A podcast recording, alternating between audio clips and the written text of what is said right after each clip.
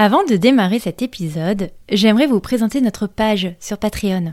Patreon, c'est une plateforme qui vous permet de nous aider financièrement en choisissant une de nos trois formules très abordables allant de 1,50$ à 4,50$ par mois. Elles peuvent vous permettre d'avoir du contenu supplémentaire, de recevoir chaque épisode sans pub ou en avance. Mais surtout, elles nous permettent de continuer de faire vivre ce podcast en nous offrant un petit coup de pouce pécuniaire. Le lien est en descriptif de cet épisode. Merci beaucoup de valoriser notre travail et maintenant, place à l'épisode.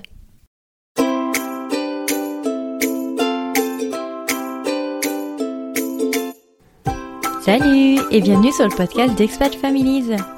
Moi, c'est Cindy, l'animatrice de ce dernier, et cet été, on va partager ensemble plusieurs anecdotes de longs voyages en famille, que ce soit en avion, en train, en voiture, Covid ou non, bébé comme jeune enfant, et solo ou accompagné.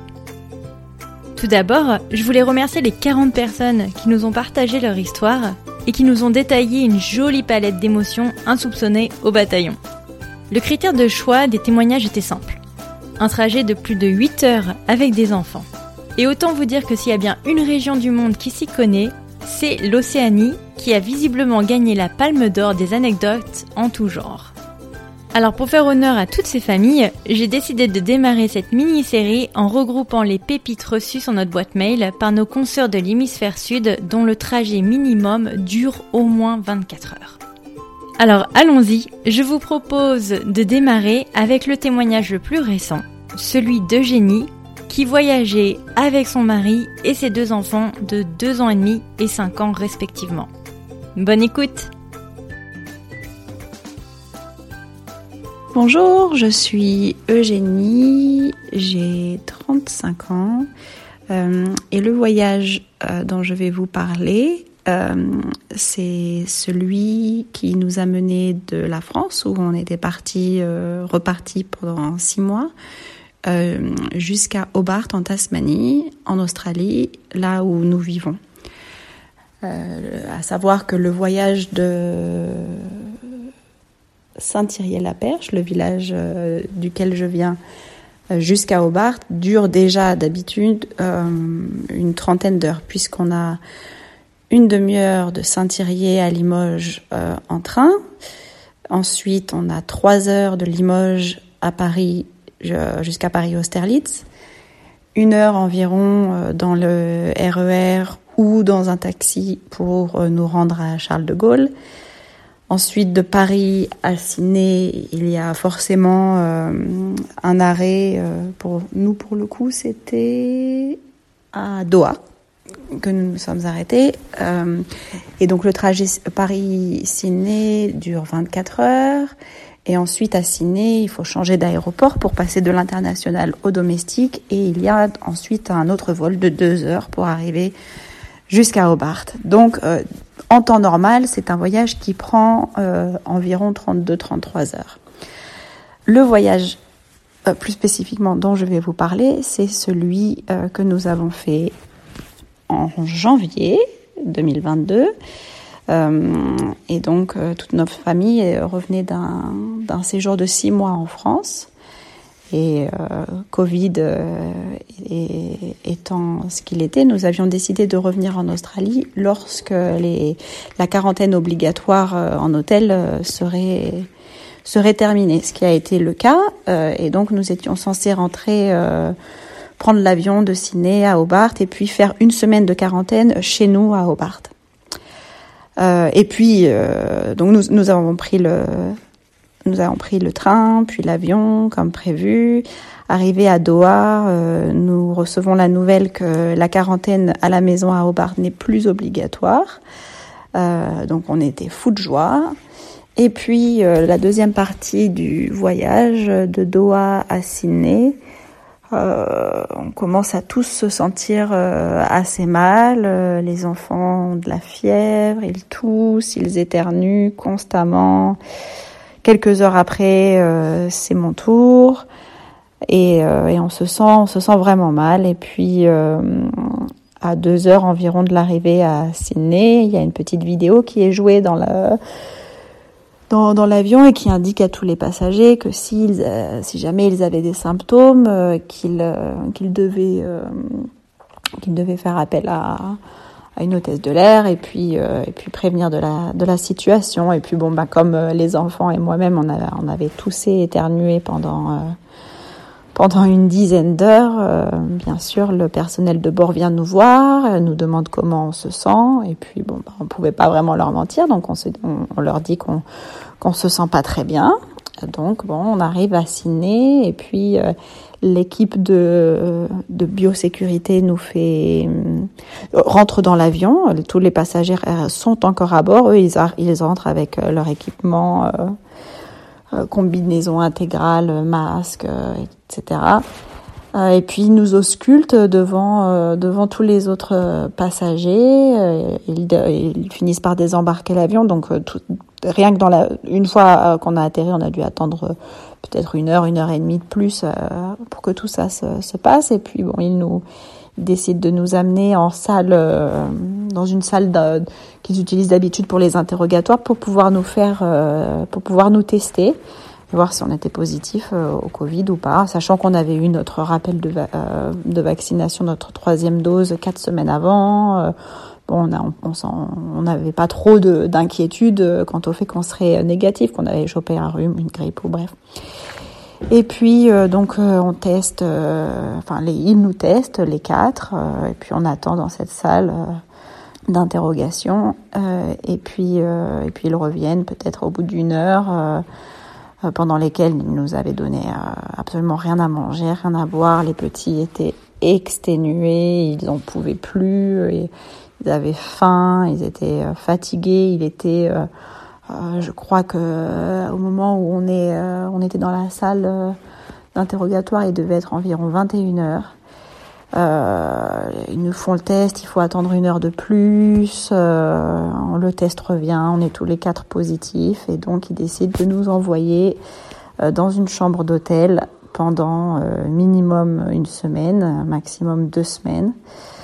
Voilà, à notre à notre arrivée à Sydney, euh, donc euh, on se fait escorter par la police et puis on, on a on atterrit dans cette euh, dans cette chambre appartement euh, qui, qui allait devenir notre maison pour les huit prochaines journées. On, on, a passé huit jours en quarantaine. Euh, avec euh, donc des enfants et moi-même qui étions complètement décalés, qui étions malades, et, euh, et triste aussi parce qu'on venait de quitter notre famille.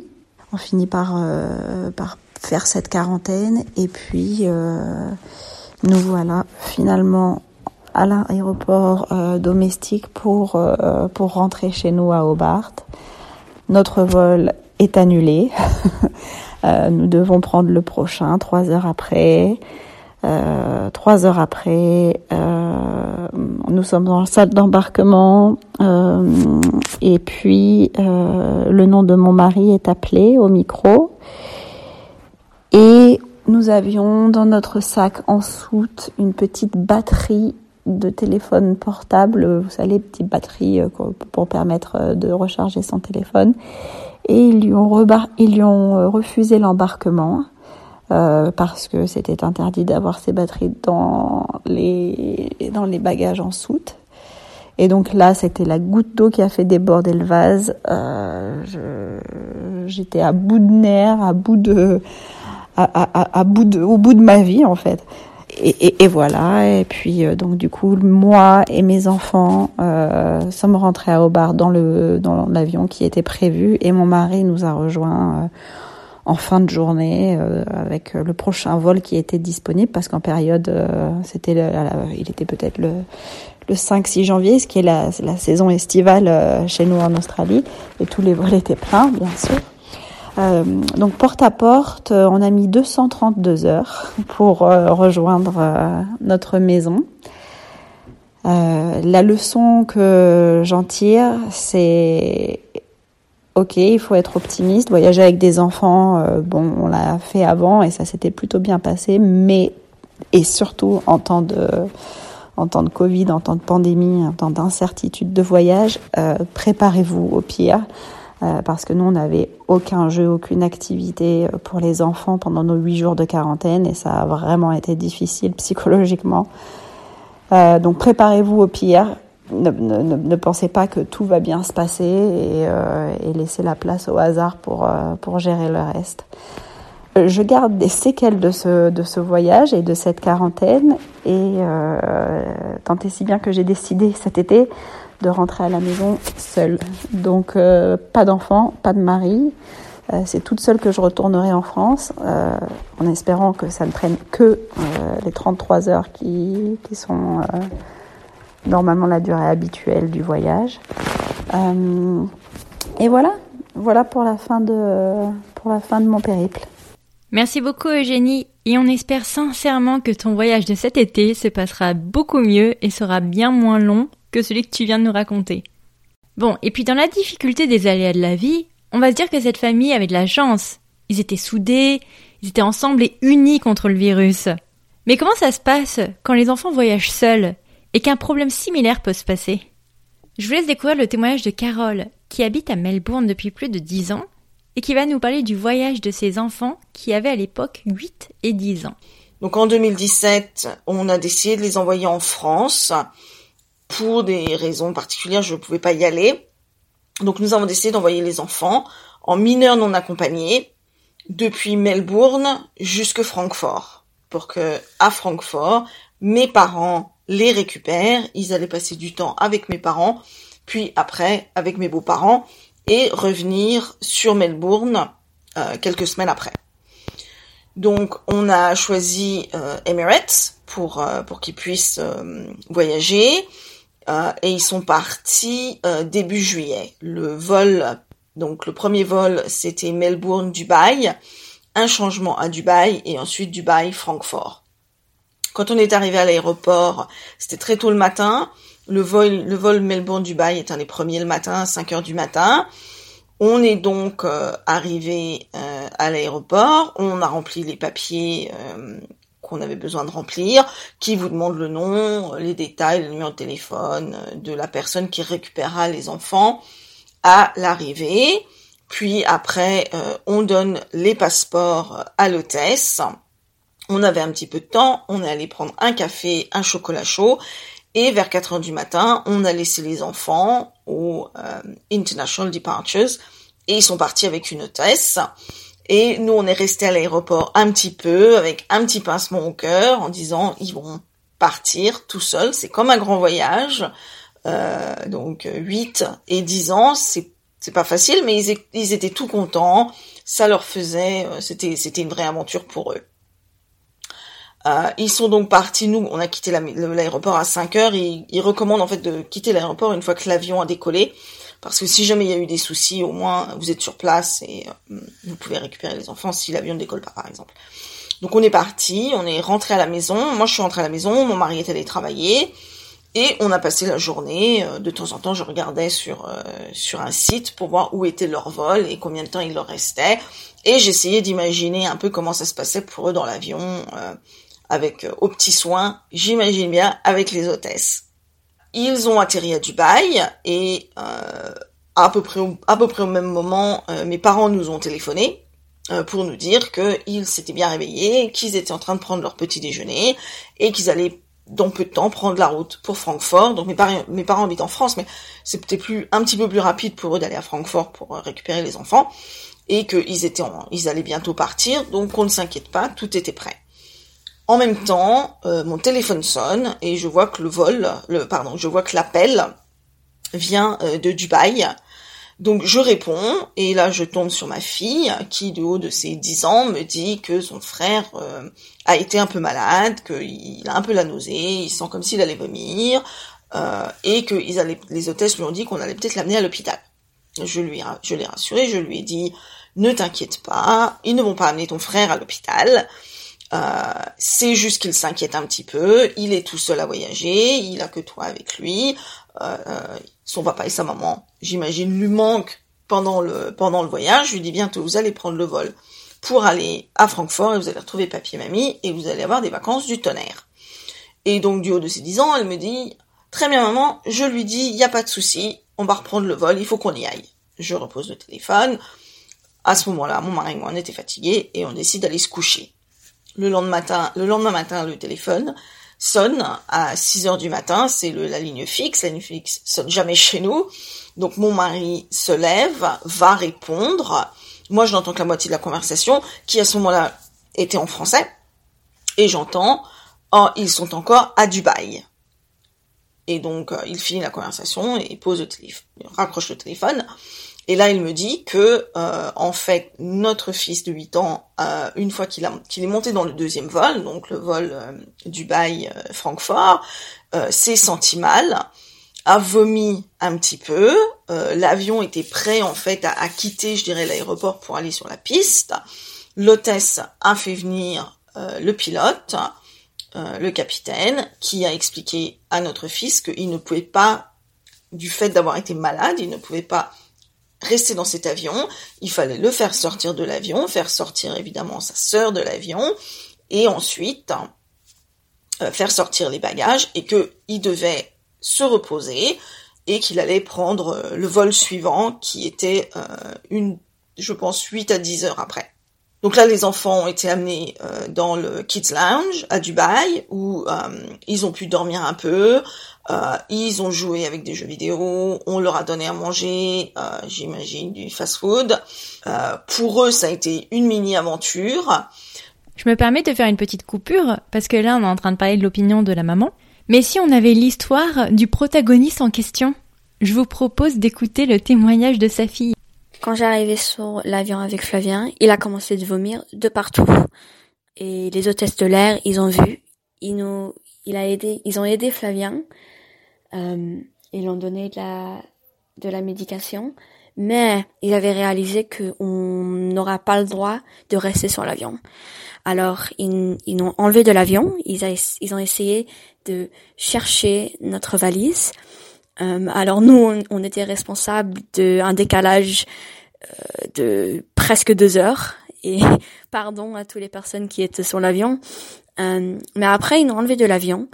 Et la sécurité, ils ont amené dans un petit bâtiment euh, en dessous de l'aéroport où Flavien, il a été euh, euh, testé juste pour différents types de maladies. Ils ont, ils ont juste les tests normaux que les docteurs font.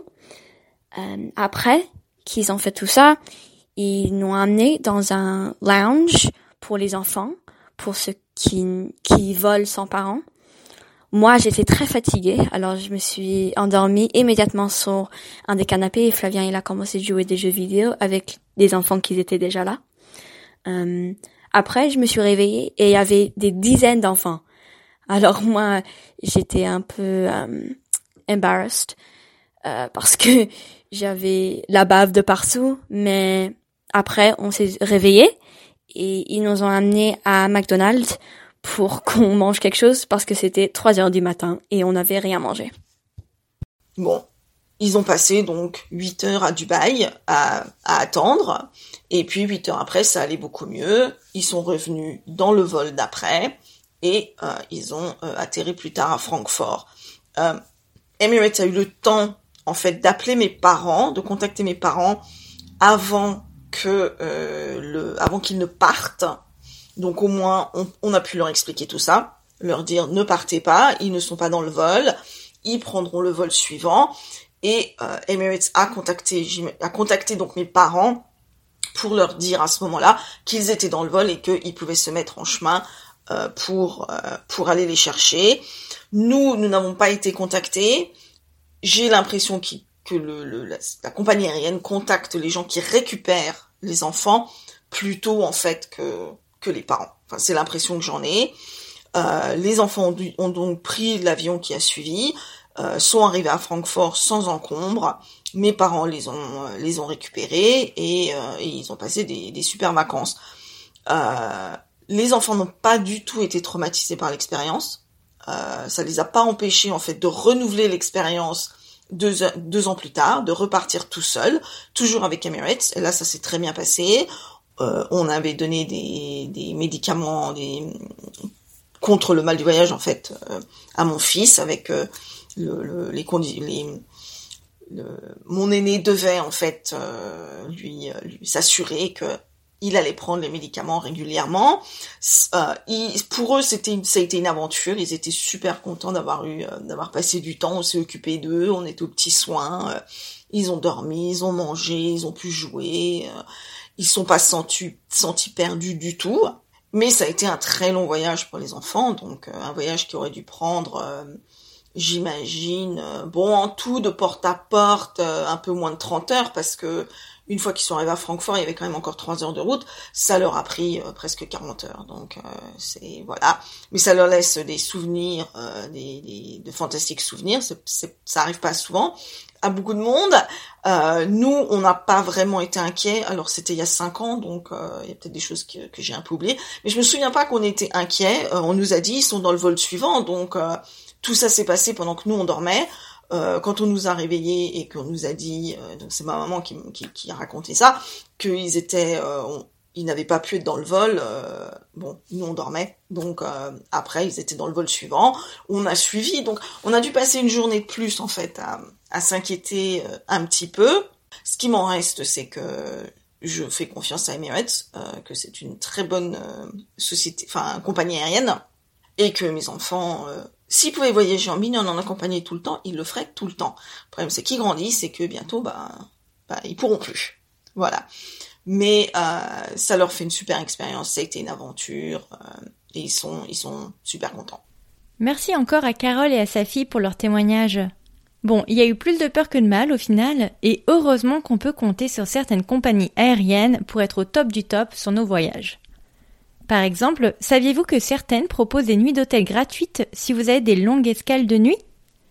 Alors écoutons le trajet de notre Héloïse qui était intervenue lors de la première saison sur Expat Families, le numéro 11, si ça vous intéresse, et qui a un bon plan à nous partager.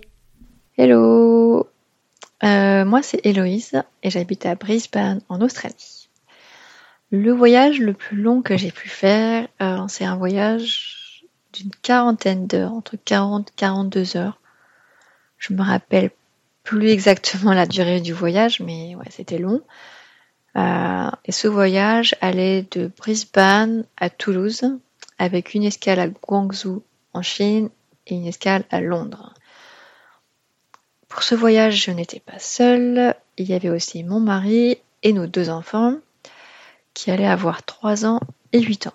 Et la raison pour laquelle j'avais pris ce billet, c'est parce qu'il y avait une escale longue en Chine et que lors d'une escale longue en Chine, la compagnie aérienne payait euh, la nuit d'hôtel. Voilà, gérait euh, le fait de t'amener à l'hôtel et de payer l'hôtel le petit déjeuner. Donc je le savais et c'était une des raisons pour lesquelles j'avais pris ce billet d'avion. Euh, on n'avait jamais fait encore de vol avec une escale de nuit comme ça. Et donc là, c'était un essai pour voir ce que ça allait donner. Euh, du coup, quand on arrive, donc ce vol, c'était euh, Brisbane, Guangzhou.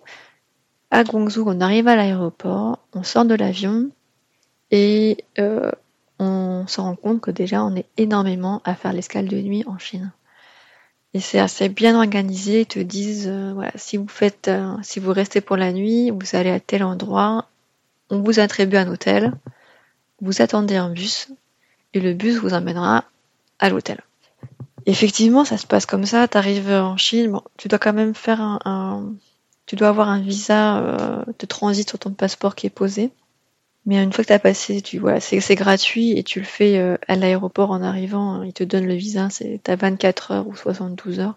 Donc ils te mettent ce visa et une fois que tu as le visa, tu vas dans la zone euh, des gens qui restent pour la nuit et on t'attribue un hôtel.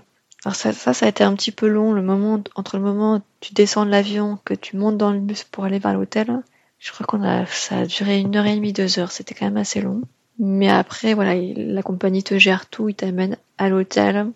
À l'hôtel, on t'enregistre, on te monte dans ta chambre. Et si tu veux sortir après de l'hôtel pour aller au restaurant, manger dehors, tu peux. T'es pas, tu peux, tu peux sortir. T'es pas limité à rester dans l'hôtel comme ça. Et le lendemain matin, euh, on te dit à telle heure, le bus vient vous chercher. Et donc le lendemain matin, effectivement, on est venu nous chercher. Euh, on avait des petits déjeuners étaient euh, préparés par l'hôtel. Et ensuite, on nous ramène à l'aéroport. Et à l'aéroport, on passe la sécurité. et on réembarque dans le vol suivant. Euh, on n'a jamais récupéré nos valises qui étaient en soute. Euh, les valises en soute restaient à l'aéroport et elles continuaient vers le vol suivant ensuite parce que c'était la même compagnie. On n'avait pas besoin de récupérer nos, nos, bagages. Donc il faut prévoir quand même un minimum avec toi en bagage cabine quand tu passes ta nuit à l'hôtel. Euh, donc voilà, euh, donc on, on en est retourné euh, à l'aéroport le lendemain et on a repris euh, notre vol vers Londres. À Londres, on avait une escale courte et après on a fait Londres-Toulouse. le bilan de ce vol, de ce voyage avec arrêt en Chine, honnêtement, avec le recul, on a trouvé ça juste génial. C'était moins fatigant. La durée du voyage est beaucoup plus longue. On avait 40 heures, mais niveau gestion du décalage horaire, la nuit en Chine, ça nous a vraiment facilité voilà, ce, jet, ce lag à l'arrivée. On était moins fatigué euh, une fois qu'on est arrivé en France. Parce qu'on avait fait euh, une bonne nuit à l'hôtel, plutôt qu'une nuit à l'avion, dans l'avion, on, avait fait une nuit dans un vrai lit, dans un hôtel. Et, et ça, c'est juste parfait pour bien se remettre de ton voyage. Tu passes une bonne nuit, t'es pas recroquevillé dans ton fauteuil en classe économique. Là, tu te reposes réellement. Euh, c'est aussi très bien pour euh, casser justement cet effet de jet lag. Euh, quand tu fais Brisbane, la Chine, tu fais un arrêt en Chine, il y a deux heures décalage horaire en Chine. Mais le fait de faire cette nuit à l'hôtel, ça te casse un peu cette impression de décalage horaire que tu vas avoir en arrivant en France. Donc si c'était à refaire, la nuit d'escale en Chine, on le referait sans problème. Les enfants dorment. T'as pas à les forcer à dormir dans l'avion. Ils vont pas vouloir dormir parce que c'est l'excitation de l'avion. Il y a des films, on peut bouger, on peut jouer dans l'avion. Là, tu arrives à l'hôtel, bah, ils vont dormir quoi. Par contre, toutes les compagnies ne proposent pas ces nuits d'hôtel payées hein, quand on a des escales longues. Je sais que donc c'est China Southern, China Eastern, je crois, qui le fait aussi. Korean le fait, euh, Emirates le fait. Euh, pour les autres compagnies, je ne sais pas. Mais voilà, il faut. J'avais regardé avant les conditions de la compagnie en cas d'escale longue et j'avais vu qu'ils faisaient, qu'ils proposaient ça. C'est pour ça que j'avais réservé ce billet d'avion. Par contre, juste un petit conseil n'inversez pas vos noms et prénoms sur les billets d'avion avec la Chine et ne changez pas votre numéro de passeport entre le moment où vous réservez votre billet d'avion et le moment où vous prenez l'avion avec la Chine. Euh, on l'a fait. Ça nous a valu des temps à la sécurité chinoise un peu plus longs que d'habitude. voilà. Euh, la Chine n'a pas trop kiffé le fait qu'on ait fait refaire un passeport entre le moment où on a pris les billets d'avion, où il faut renseigner le numéro de passeport, et le moment où on voyage avec un numéro de passeport différent. Et c'est vrai qu'à la sécurité en Chine, ça a été toute une étape. Hein. Euh, quand il passe 10 minutes avec la sécurité chinoise qui haut-parleur, enfin au talkie-walkie, qui parle en chinois et tu comprends rien, c'est pas idéal. Non, non, ça, on est passé au final, mais euh, je ne vous le conseille pas. À refaire la nuit d'hôtel en Chine, oui, mais attention à vos numéros de passeport et dans le sens non-prénom sur les billets d'avion. J'avais tout inversé. Si vous voulez des conseils pour les billets d'avion avec la Chine, appelez-moi. Je vous rappelle que c'est l'épisode 11 si vous voulez en savoir plus sur Héloïse qu'on embrasse et qu'on remercie pour ce bon plan que personnellement je connaissais pas. Je peux comprendre que cette option est sympa quand les enfants ont plus de 2 ans. Ça peut être chouette pour les faire dormir et du coup in fine se reposer nous aussi en tant qu'adultes. Mais comment ça se passe pour les plus jeunes qui peuvent être assez malléables et qu'on peut faire dormir un peu partout? Je vous laisse découvrir le témoignage de Fiona qui nous partage son trajet enceinte avec sa sœur et son petit toddler. We'll be right back. You know you have a dream, and it's more than likely you go to bed each night feeling like you're no closer to achieving that dream. Because change feels hard, and sometimes it feels impossible. But what if it doesn't have to be? What if change could be easy? John C. Maxwell said, You'll never change your life until you change something you do daily. And that is the power of habit. It's simple daily actions that make change easy. There's no more important skill than mastering the art of building habits. It is the secret to changing your life. And that's why every Habit Masters episode, we give you the tools to master the art of building habits and move you toward those dreams. I'm Jeff. I'm Sheldon. And we want you to know all the best of what we've learned about building habits. So join us on the Habit Masters podcast and start living your best life now. Bonjour, je m'appelle Fiona et je vis à Sydney en Australie. En 2019, j'étais enceinte et j'ai décidé de revenir euh, pour donner naissance à mon fils en France, sachant qu'on était arrivé il y, a, à peine six mois en, Australie. Donc euh, du coup, euh, j'ai pris un, vol pour, pour revenir avec mon fils de mon aîné de deux ans et demi. Et puis j'ai profité du retour de ma sœur qui était venue nous voir pour, pour pouvoir rentrer. Comme ça, je me suis dit au moins je suis pas toute seule ça me permet de rentrer plus facilement. Donc les vols euh, Sydney-Paris, c'est à peu près 24 euh, heures. Euh, un vol de 14 heures pour aller jusqu'à Dubaï. ensuite 2-3 heures d'attente et puis un deuxième vol de 7 heures. On a hum, choisi de prendre des vols de nuit. En fait, le premier vol le plus long de nuit, avec un départ à 21h, ce qui permet à mon fils de dormir. Et ça, c'est vrai que ça a été très pratique parce que finalement il a dormi les 14 premières heures pratiquement. Mais qui dit dormir les 14 premières heures dit ne plus dormir pour la suite puisqu'il avait fait sa nuit. Donc on a essayé quand même de le faire euh, bouger pas mal pendant l'escale.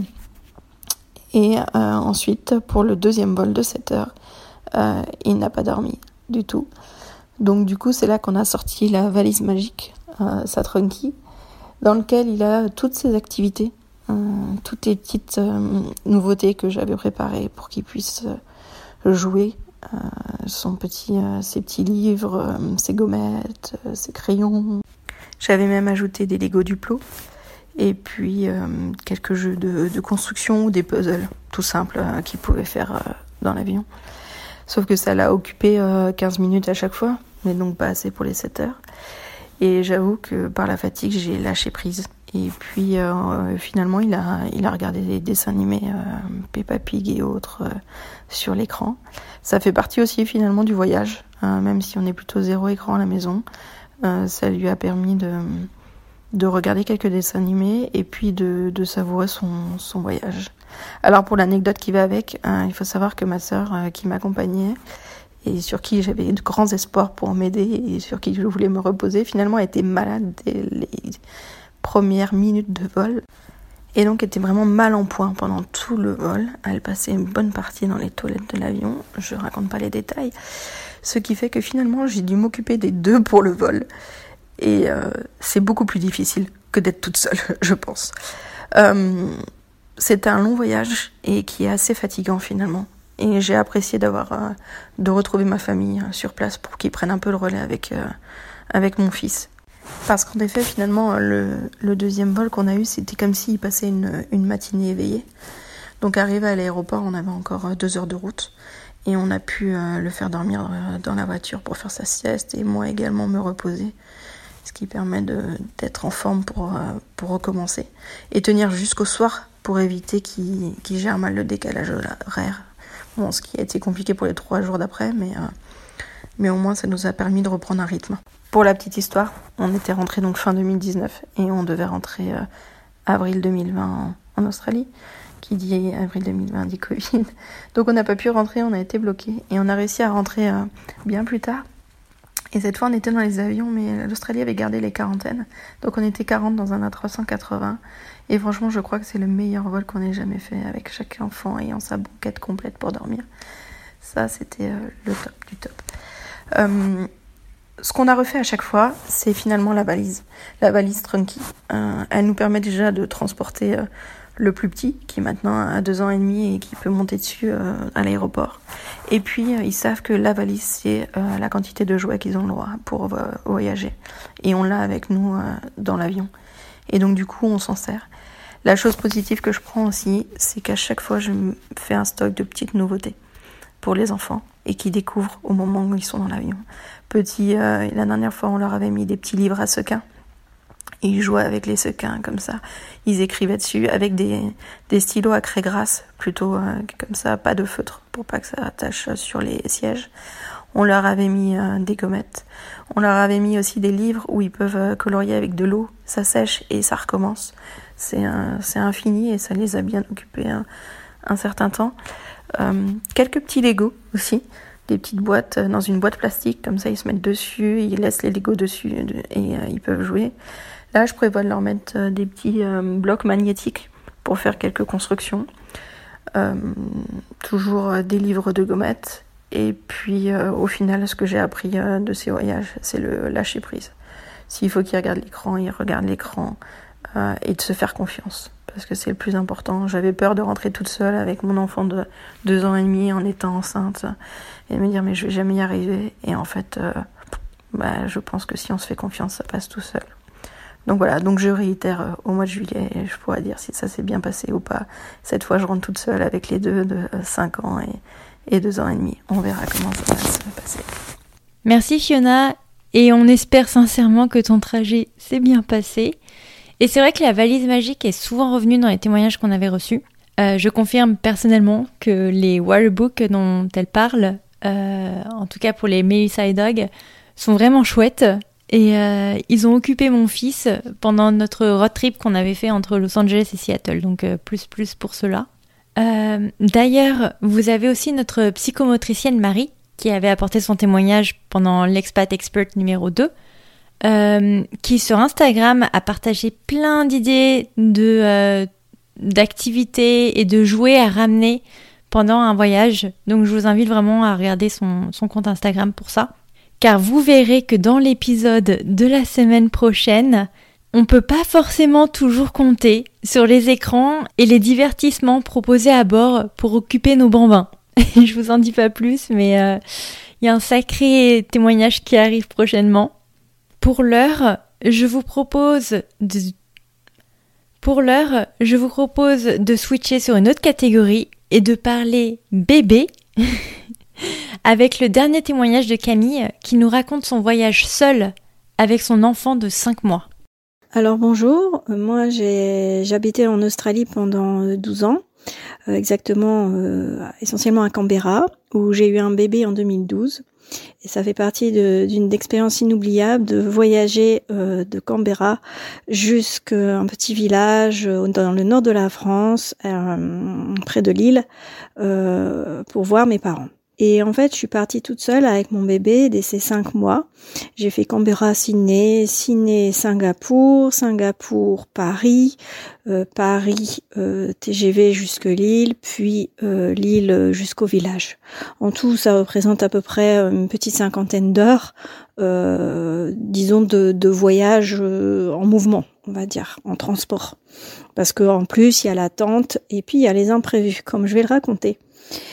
En fait, euh, j'avais lu euh, sur euh, plein de blogs de mamans voyageuses quoi faire pour occuper le bébé et et puis surtout éviter un peu le stress et le, le mieux se préparer possible. Et l'expérience prouve qu'en fait, on a beau se préparer autant qu'on peut, ça limite les dégâts, mais on peut pas faire face aux imprévus. On peut pas tout contrôler. Et euh, ce qui s'est passé, c'est que en 2000, euh, donc euh, il avait cinq mois, donc 2013, début 2013, c'était euh, l'hiver et l'été en Australie, mais la neige en France. Alors d'abord, euh, je suis arrivée, euh, je fais Canberra-Sydney euh, sans trop de problèmes, sauf que dans les files de, dans les files d'attente, au niveau des, des, des, sécurités, etc., il y a mon sac à bébé qui était en fait en bandoulière, qui s'est complètement renversé. J'avais le bébé en portage, le sac à dos avec mes affaires, et ça s'est écroulé devant tout le monde avec les biberons, les machins, tout le matériel. Et euh, heureusement, des passagers m'ont tout ramassé, m'ont aidé, m'ont même proposé de porter le sac jusqu'au passage des guichets. Et ensuite, euh, j'ai voyagé avec Singapore Airlines et c'était très bien parce que c'est une, une, compagnie euh, qui est géniale pour la famille. Ils sont réputés pour cela et c'est tout à fait vrai.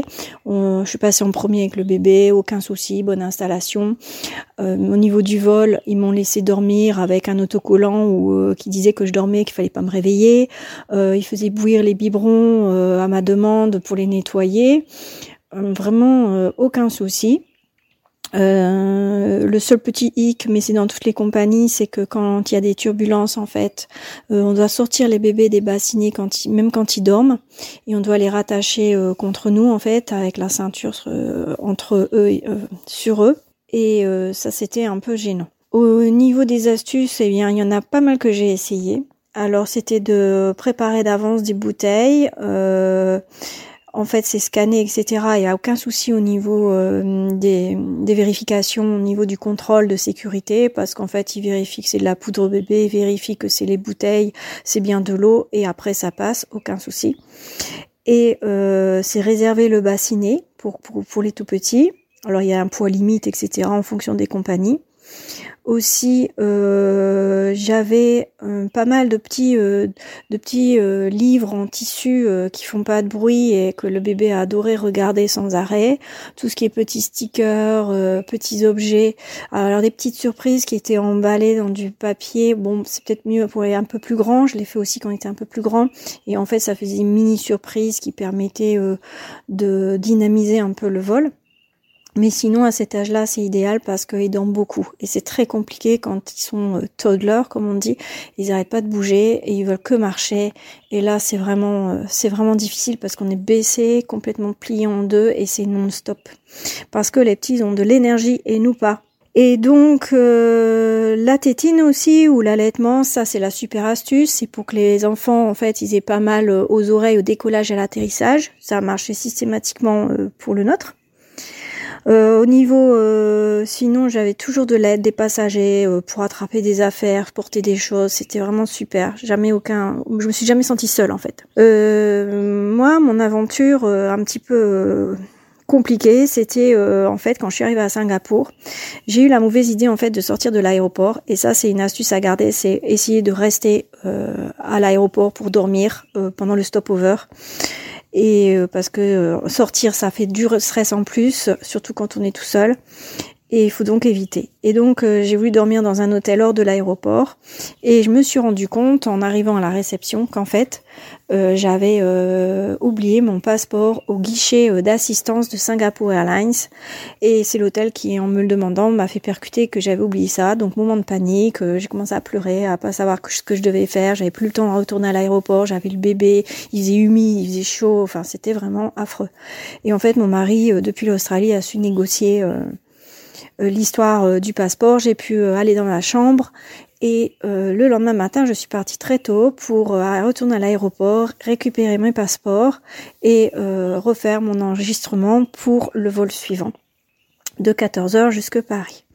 Vol qui était en retard de 3 heures, plus ou moins à cause apparemment d'un problème technique. Et 14 heures plus tard, on débarque à Paris et là, j'essaye de connecter mon téléphone pas de réseau. Ma carte SIM australienne ne marchait pas du tout. Donc c'était mon mari, c'est mon mari qui depuis l'Australie euh, était connecté, euh, communiqué avec mes parents, qui eux devaient me rejoindre à Paris, à Charles de Gaulle et ils se sont retrouvés dans la tempête de neige entre Lille et Paris dans le TGV. Pas moyen de, de se connecter à moi non plus. Donc c'est mon mari qui est connecté avec euh, eux. Moi j'ai réussi à me connecter euh, par un téléphone de l'aéroport. Alors quand j'ai débarqué euh, à l'aéroport, on m'a dit mais mon Dieu mais qu'est-ce que vous faites là? Vous auriez pas dû rentrer. C'est le bazar.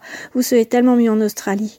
Ouais et puis on peut pas vous aider. On peut rien porter. Je suis désolée. Vraiment on est désolé madame. Alors j'étais vraiment désolée mais en fait le personnel de l'aéroport n'a le droit de, rien porter pour des raisons de, de, sécurité. Et euh, donc j'ai commencé à m'écrouler, à pleurer. Et de pire en pire, euh, il faisait très froid et on est arrivé et là euh, les valises n'arrivent pas, n'arrivent pas, n'arrivent pas. Une heure dans le froid à attendre, toujours rien. On voit la première classe qui récupère leurs valises une par une, et ça dure et ça dure. Et euh, seconde classe en fait, eh ben rien parce qu'en fait ils ont pas voulu retourner sur le tarmac parce que c'était trop gelé et nos valises n'ont pas été récupérées. Donc au bout de, on a passé, je pense bien deux ou trois heures dans l'aéroport dans le froid à attendre, sans, sans repas, sans rien. Alors le bébé, j'avais plus de couches, j'avais plus de poudre de lait, c'était plus de change, c'était la grosse panique, j'avais pas moyen de communiquer. Finalement, c'est une personne de Singapore Airlines France euh, qui est venue euh, m'aider, m'assister. Ils ont payé une nuit d'hôtel pour moi. Ils ont réussi à joindre mes parents, à les faire venir jusqu'à l'aéroport euh, me rejoindre. On a tous dormi sur place une nuit et ça a été remboursé. La nuit suivante, c'était encore la tempête. Donc du coup, on a dû rester encore à nos frais. Donc ça, c'était pas top. Et puis la, le, jour d'après, on a pu tous repartir sur l'île et se reposer. Voilà, c'était une expérience inoubliable et euh, assez euh, assez flippante malgré toutes nos préparations. Et donc, euh, ce que je dirais, eh bien, c'est euh, surtout euh, bah, quand, même préparer le plus possible. Alors, le coût du sac de linge qui se répand partout, bah du coup, ça m'a fait acheter un sac à dos langer au top. ça, je le conseille vraiment. C'est un sac à dos avec tout, tout pour changer le bébé, etc. Donc, on peut porter le bébé devant et le sac à dos au dos avec tout dedans. Euh, c'est de dormir sur place, c'est de prendre une douche euh, à l'aéroport où on paye. Il y a des douches familiales à l'aéroport de Singapour, c'est super. Euh, et puis avoir essayé de faire en sorte qu'on puisse communiquer parce que c'est vraiment pas facile. on se sent vite seul et dépourvu. Et voilà, en gros, de cette expérience. on en a eu plein d'autres assez compliquées, mais euh, celle-là, euh, euh, c'était la plus difficile.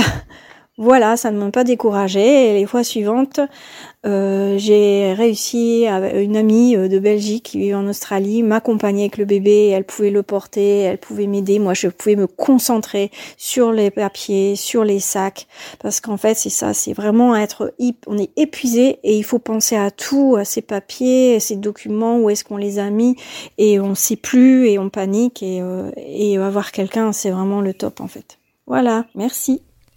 Merci beaucoup Camille. Bon, en vrai, on va pas se cacher. Petits ou grands enfants, seuls ou accompagnés, organisés ou non, on n'est jamais à l'abri d'un couac. Mais si je vous disais qu'il faut garder espoir, et tout n'est pas que chaotique. En général, j'aime bien finir sur une note positive. Alors je vous propose un ultime témoignage, celui de Marie-Laure qui habite en Nouvelle-Zélande. Notre premier grand voyage, c'était pour venir ici à Christchurch en famille. Donc j'étais avec mes enfants et mon mari. Mes filles avaient à l'époque 4 et 6 ans. On est parti de Paris et on a eu un vol direct de Paris jusqu'à Singapour et puis ensuite un deuxième vol direct de Singapour jusqu'à Christchurch. Dans ce sens-là, en général, il y a une escale de 12 heures euh, qu'on passe avec Singapore Airlines. Euh, donc ça fait un voyage total d'à peu près 30 heures. C'était un voyage un peu exceptionnel puisque ben, on partait vivre en Nouvelle-Zélande, euh, donc euh, il y avait une vraie excitation pour ce voyage-là. Et puis ben, c'était très très long, donc euh, ma plus jeune avait 4 ans, je m'inquiétais un petit peu de comment elle allait supporter ce voyage-là et comment nous aussi on allait supporter avec deux enfants qui étaient quand même encore assez petits. Et puis finalement, ça s'est très bien passé. J'avoue que on les a euh, laissés beaucoup regarder la télé ou jouer sur euh, les écrans. On n'a pas euh, instauré d'horaire de quoi que ce soit. On a on les a laissés faire ce qu'elles voulaient finalement tant qu'elles embêtaient pas les autres passagers. Nous ça nous ça nous convenait. Donc on a passé le premier vol comme ça. Puis l'escale à Singapour, euh, on est sorti à Singapour pour faire un petit tour, euh, pour visiter un petit peu. Et là, euh, en fait, elles sont vraiment toutes les deux étaient très très fatiguées. Ma plus jeune s'est endormie au restaurant. Et puis, ben du coup, le deuxième vol, elles ont vraiment bien dormi. et puis, avec des enfants petits, c'est plus facile de dormir, soit sur papa, soit sur maman, sur deux sièges qu'elles partageaient. Donc au final, euh, ça s'est très très bien passé. Il n'y a pas eu de, gros soucis euh, sur le voyage. Le bilan qu'on en tire, ben, c'est que finalement, ça a été facile. Euh, on s'attendait à quelque chose de beaucoup plus compliqué. Ça a été facile à gérer, surtout, enfin, à gérer les enfants.